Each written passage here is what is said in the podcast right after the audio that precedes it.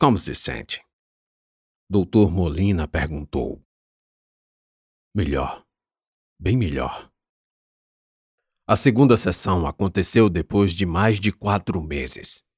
Abraão havia desistido, embora sem dizer à esposa e à filha.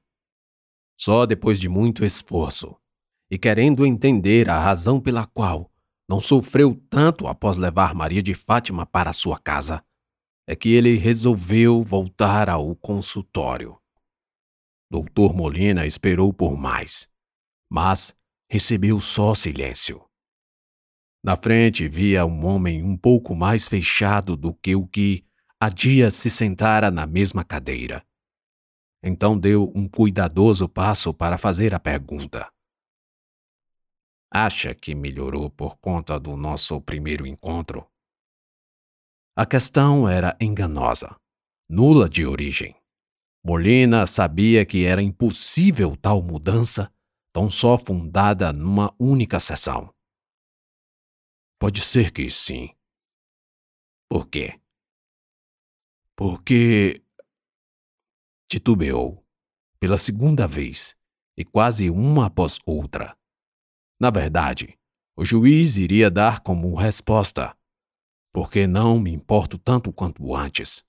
Mas pareceu-lhe uma colocação que, assim disposta, carregava em si desprezo difuso. E não era verdade que desprezava o que importava. No fundo, estava de todo a todo satisfeito com a escolha de dar teto a Maria de Fátima e a Rutinha. Então, se importava mas lhe escapuliu a resposta, a palavra. Tanto que terminou a frase com um não sei. Entendo. E, e quanto ao trabalho? Abraão viera preparado para esse momento. Sabia que teria de falar sobre o trabalho e que alguns temas, assuntos ou questões delicadas poderiam vir à tona. Então, era preciso falar. Não me arrependo de nada. Foi só o que lhe veio após a reflexão. Ele tinha preparado tudo tão bem, mas ali, cercado pelas paredes da sua consciência, tudo que pôde foi mencionar carência de arrependimento. Por que se arrependeria? Doutor Molina, xadrezista em diálogo, atentou-se para a colocação um movimento falho, como que de trás para frente, como que a pular para as conclusões e não discutir as premissas, apressado e impaciente. Então complementou a pergunta: Há algo de errado em suas decisões, sentenças, enfim? Abraão se ajeitou na cadeira. Não, é, quer dizer, eu sei que não há. Mas deveriam, pelo menos algumas, terem sido tomadas de outra forma. Houve um silêncio.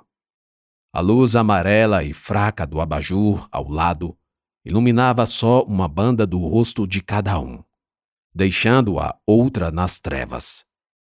Do analista, o lado direito, do analisando, o esquerdo, e vice-versa.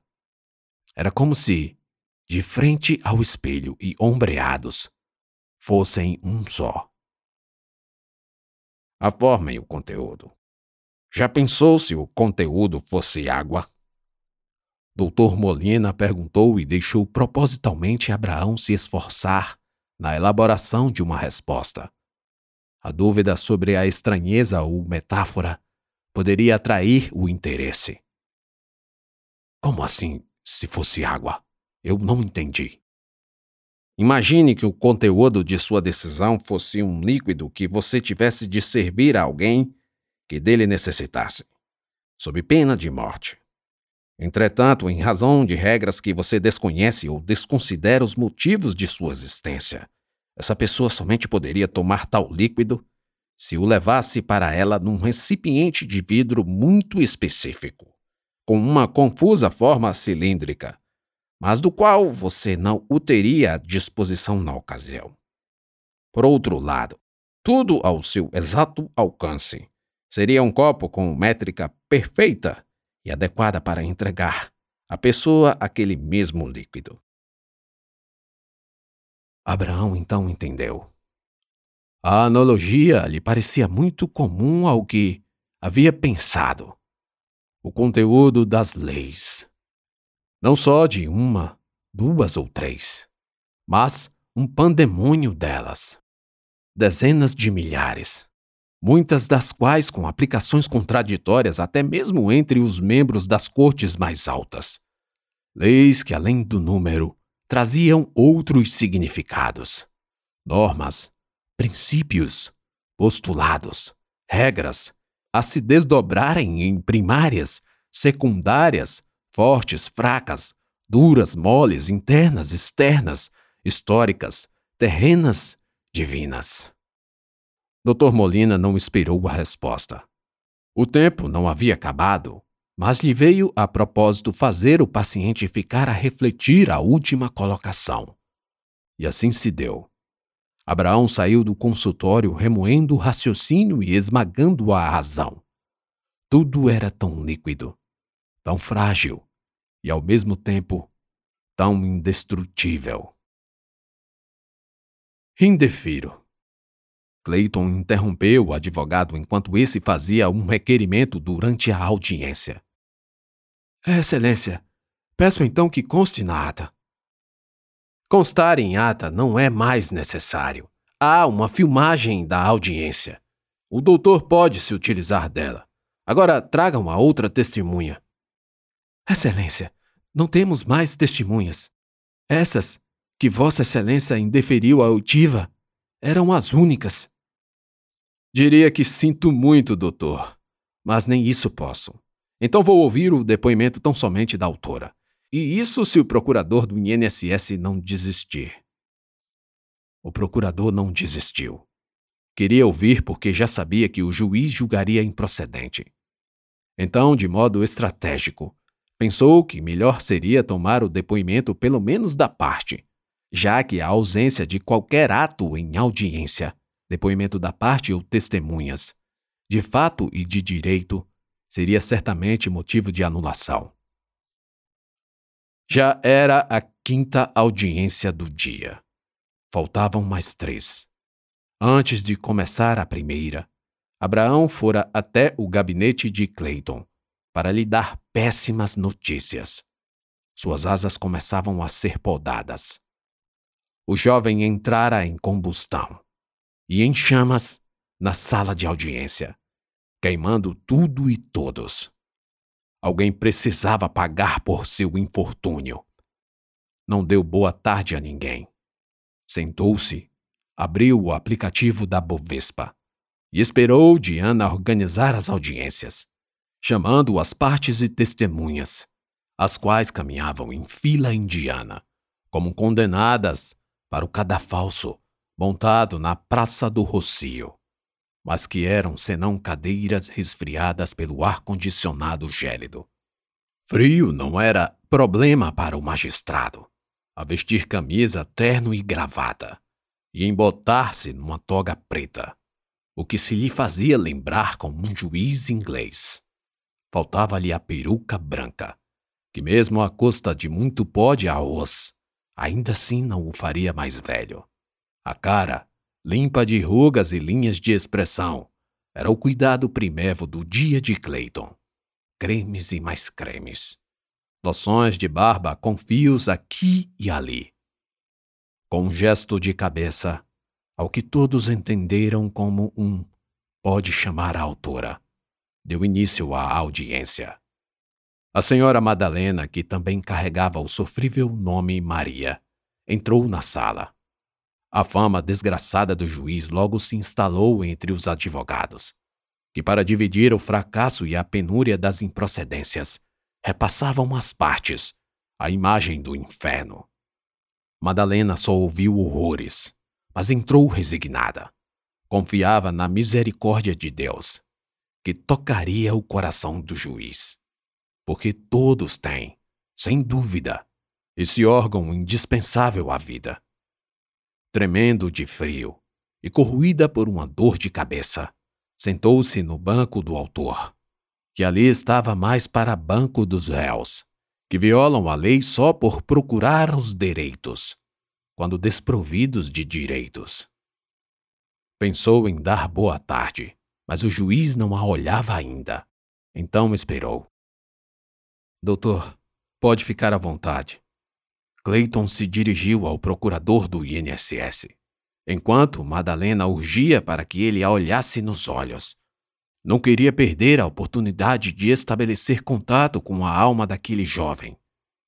O procurador fez perguntas e mais perguntas, todas respondidas. Na maioria, Madalena caçava a visão do juiz, que muito raramente a olhava, e quando fazia de soslaio, era com impaciência dada a extensão ou lentidão da resposta da mulher. Satisfeito, Excelência. O procurador do INSS terminou. Clayton levantou a cabeça. Estava perdendo dinheiro na Bovespa. Péssima escolha ter dado ordens de venda na baixa das ações, quando ao final do dia tudo parecia melhorar. Foi só o impacto passageiro da merda que o presidente falou praguejou para si. Num pronunciamento, o presidente bradou que a Petrobras não deveria dar um lucro não muito alto como tem dado. Como de se esperar, a fala causou comoção entre os investidores, puxando para baixo o valor das ações. Clayton deu ordem de venda. Queria se desfazer das tantas que geria em sua carteira de ações antes de perder mais não tardou para chamarem a atenção do chefe de Estado. E domesticando a língua com outras palavras, o presidente disse que o certo era vender a Petrobras e que a culpa do preço dos combustíveis era da corrupção dos governos anteriores e que não podia fazer nada para mudar a política de preços. Isso estabilizou o índice da bolsa e até o final do dia a tendência era aumentar ainda mais. Mais que o valor que estava antes de o juiz ter vendido seus lotes de ações, amargando uma purga de prejuízo. Senhora Madalena, disse sem olhar a mulher nos olhos, se aproxime e me mostre suas mãos. Era o que se chama de inspeção judicial. O juiz que julga causas contra o INSS de pessoas que se afirmam segurados especiais, ou seja, aquelas que trabalharam a vida toda na roça. Esse juiz procura saber se a parte realmente trabalhava em meio rural. Essas pessoas, segurados especiais ou rurais, a semelhança daqueles que recebem o benefício assistencial, não pagam mensalmente um valor ao INSS, mas precisam laborar durante um período após o qual, e atingida certa idade, terão o direito à aposentadoria. O trabalho de roça, que inclui uma gama de ocupações no campo, desde a criação de víveres até o cultivo de plantas ornamentais, deve ser no mínimo 15 anos. Até que não é muito levando em conta que esses empregados da terra já nascem laborando. Existem outras tantas condições e quejandos, mas cansaria reproduzi-las numa prosa. No entanto, certo é que é comum que as mãos sejam calejadas. Daí a prova do labor na pele e na carne, que se faz com o toque ordalho do juiz nas mãos do pecador, para saber se o roceiro é roceiro Madalena se levantou. Não esqueça o álcool. O juiz a alertou. Passou nas mãos o álcool em gel. Foi até a bancada acima da qual ficava o juiz. Estendeu-lhes as mãos, erguendo-as ao alto, como se em petição de esmola. Clayton esticou o pescoço. Aproximou-se, passou os dedos nas palmas calosas de Madalena. Sentiu a aspereza, os nós de tecido morto em alto relevo que se seguia às juntas e secções das falanges. Anos de cabo de inchada que davam lugar só a colher e a faca, assim como as contas do rosário. Vire-as.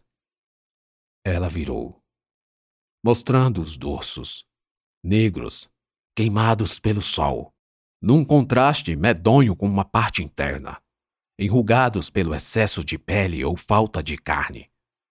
Madalena ainda esperançava o olhar que não vinha. Murmurava uma reza a São Judas. Mas o juiz, com outro vago gesto, dispensou as mãos moídas da mulher. Quinze dias para as razões finais em memoriais, disse se afastando da bancada. Diana, é, cancele as outras. Eu vou precisar sair agora. Excelência, se possível, gostaria de apresentar as razões finais orais. Esse processo já está bastante atrasado. Doutor, eu já falei que preciso sair. Quero que conste em ata o indeferimento. O juiz parou um instante. Sabia que a pressa do advogado tinha a ver, naturalmente, com o valor que a ação poderia lhe render de honorários. Esses advogados previdenciaristas, todos medíocres, e ganham rios de dinheiro com honorários, mas são estúpidos como uma porta. Esse pelo menos não ganhará nada, absolutamente. Ainda deu tempo pensar. E então falou. Novamente, esse pedido inútil de constar em ata, o senhor precisa estudar mais. Eu já falei que preciso sair e que a filmagem. Ah, Diana, por favor, desligue a câmera. Agora não está filmando. O advogado falou com um tom mais severo. Não, não está. Poupei o senhor de uma vergonha maior. Deveria me agradecer. Agora, com ou sem sua licença, devo sair. E saiu girando o corpo, no que foi esplêndido o efeito que a toga fez, a lhe dar um aspecto de homem morcego, ou vampiro sanguessuga. A referência não escapou ao advogado, que, tomado pela fúria, logo espalhou o novo apelido, Conde Clayton. Se o vulgo chegasse aos ouvidos do juiz, de certo ele ficaria curioso. Alguém diria que era uma referência ao estilo aristocrático mas o símbolo tem dessas vantagens. Muito se diz com pouco. Abraão nem lembrava das suas noites em claro, quando do nascimento de sua filha.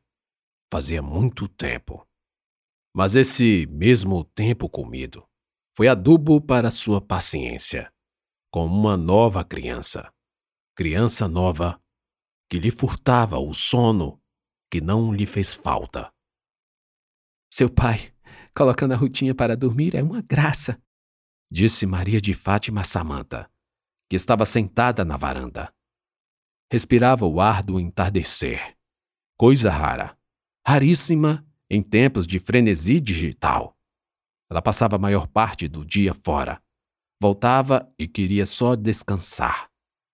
Mas a sombra de Joel ocupava cada vez mais seus pensamentos longos períodos em silêncio, a olhar para o nada, ou a parede que tinha nada.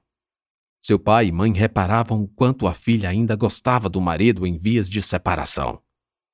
Era amor assintomático, algo enraizado, perdido numa profundeza oceânica, escura e inóspita, em que não se enxergavam razões que justificassem Samantha ainda gostar de alguém tão horrendo. E nisso a filha do casal se afogava, descendo para esse abismo sozinha e em si, à procura de algo que ela e ninguém via porque não existia. No lento processo, sobejava a dor da falta, das escolhas ruins, do choro represado e talvez da saudade. Maria de Fátima deduzia pelas entrelinhas das frases largadas nos corredores na cozinha, na sala. A mãe de Samantha não fazia tanta questão de esconder. Embora não quisesse de mãos dadas à amiga da filha caminhar pela via dolorosa. A outra já carregava a sua própria cruz bênção, de sete quilos. E essa cruzinha, gordinha fofinha, era luz no breu que as trevas de Joel deixaram naquele apartamento. Ah, É uma graça mesmo. Samantha devolveu. Puxa uma cadeira. Maria de Fátima se sentou. Abraão de longe notou a filha e a amiga conversando. Depois trouxe os olhos para a Rutinha, que dormia fazendo um bico, pela pressão do queixinho no pescocinho. Por uma fração tão infinita de segundos, ele aceitou que se a morte batesse em sua porta, ele iria em paz. Mas foi rápido. Olhou para a filha e a amiga novamente. Elas agora riam-se, gargalhando uma com a outra, entrecortando os assuntos com frases em bom tom e cochichos conspiratórios, e ao pé do ouvido. Então ele se aproximou sorrateiro quanto pôde. Sério, de verdade, eu nunca imaginei que ela pudesse fazer aquilo. Abraão pegou só o final da fala de Maria de Fátima. As moças não notaram sua aproximação de curioso e continuaram. Aí eu descobri. Maria de Fátima retornava a fala. Que ela não sabia de nada, nunca soube, mas inventava tudo para que a gente não saísse de lá. Não diga, jura? Por essa luz que nos alumia. E aí? Aí não prestou, não. Eu voltei lá e fiz um barraco. Dou por visto. Abraão deixou-as. Ouviram bastante. Estava satisfeito. Em casa, precisava só ter paciência. Paciência com os berreiros madrugada dentro da bebê, com a situação da filha, com as novéis exigências da esposa e, finalmente, com o plano que pusera em prática.